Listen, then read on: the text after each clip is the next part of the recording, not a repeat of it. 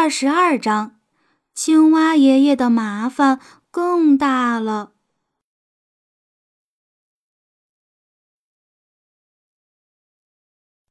一头扎入水中，没有办法出来。想好再做行动，危险才会避开。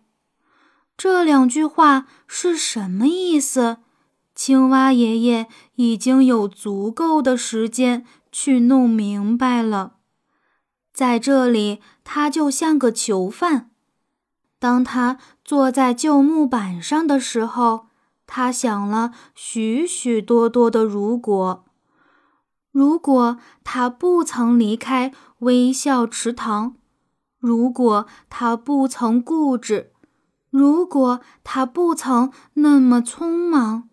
如果他曾注意到自己跳的是什么地方，是啊，无论哪一个如果，都能让他避免落入现在的困境之中。不过，仔细想一想，待在这个泉水中也不是那么糟糕的事。如果农夫布朗的儿子。不来这里喝水，待在这里也没什么不好，但那正是青蛙爷爷最大的担忧。每当他想打个盹儿休息一下，他都会做噩梦；每当他想到自己可能会再次被农夫布朗的儿子抓到，他就会浑身发冷。不一会儿，负责把风的小微风匆忙跑来，告诉青蛙爷爷，农夫布朗的儿子正向这边走过来。可怜的青蛙爷爷都吓傻了。小微风一连喊了他好几次，让他躲到旧木板下面，他都没反应过来。最后，青蛙爷爷终于回过神儿来，他深深地吸了一口气，迅速潜入水中，游到了旧木板下面。他很及时，真的很及时。如果农夫布朗的儿子没有想其他事情，他肯定会注意到水面荡起的波纹。那是青蛙爷爷潜入水中时弄出来的，但是他在想别的事情。直到舀第二杯水的时候，他才看到那块旧木板。哎呀！他大喊道：“这肯定是刚才被风吹进来的。我昨天来的时候可没看到它。”这么干净的泉水里，怎么能有这种东西？说着，他就伸手去够那块旧木板。青蛙爷爷正藏在木板下，他认为自己一定没希望了，肯定会被发现的。但是，快乐的小微风一直观察着这一切。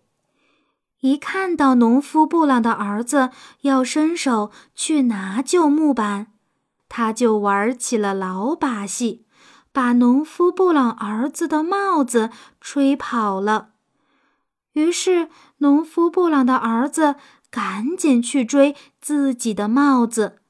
当他抓住帽子后，就赶着去做其他的事情。完全把旧木板的事情抛在了脑后。滚！青蛙爷爷叫道。他从旧木板下游出来，重新爬到了木板上。这真是一次侥幸的脱险。如果再多来几次，我肯定就吓死了。接下来很长一段时间内都没有再发生什么事。青蛙爷爷想知道，现在打个盹儿会不会安全？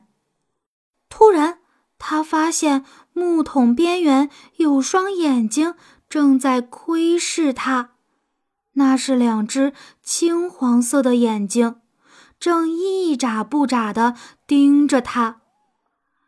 青蛙爷爷也盯着那两只眼睛，他很好奇，但他不知道那是谁的眼睛，也想不起曾经在哪里见过。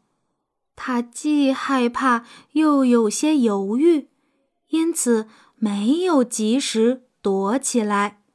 他只顾盯着那双眼睛，以至于没注意到一只长长的、毛茸茸的爪子正从高处慢慢向他靠近。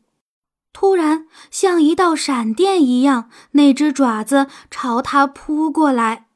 青蛙爷爷感到肚子一紧，身上那件黄白相间的马甲就被爪子抓住了。还没等他叫一声“呱”，他就被扔到空中，四脚朝天的落到了草地上。紧接着，嗖的一声，两只爪子把他按在了地上。然后他看到了那双青黄色眼睛的主人，是小猫布莱克，农夫布朗的猫。